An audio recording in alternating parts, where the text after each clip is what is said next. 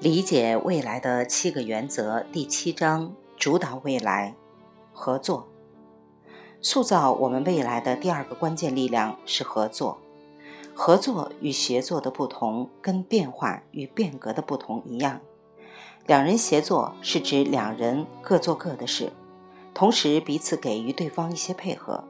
两人合作不仅是彼此配合，而且要共同创造未来。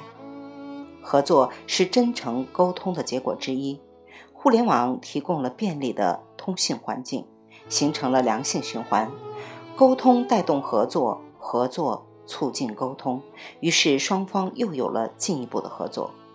互联网具有开放性，因为它是标准协议。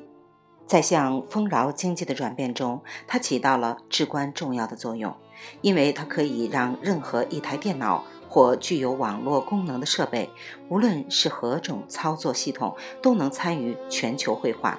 同样，无论什么行业或部门，要扩大丰饶经济模式的影响，就该在网络速度上达成全球共识。若我们可以在速度上商定普遍接受的标准，将有助于加速采用新的通信技术和途径。反过来又加快丰饶经济的成长，促进进一步的合作。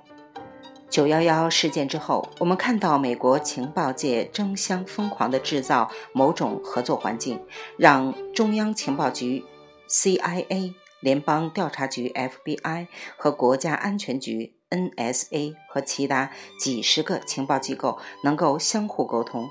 在此之前，他们各自为政，觉得并无大碍。消极对外合作，甚至认为应该彼此竞争，觉得对外不透明才是对自己有利的。这是一种典型的稀缺经济的思维模式。类似的情况也在医疗界存在。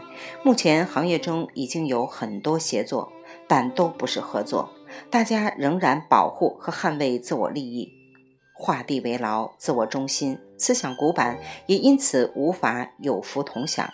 唯一的办法是停止协作，并开始积极合作，把主要参与者如保险公司、医院、医疗用品供应商和其他医疗服务机构结合起来，重塑医疗体系的各个方面。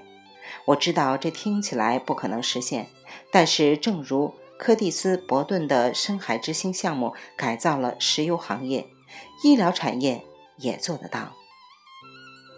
未完待续，来自清音儿语子青分享，欢迎订阅收听。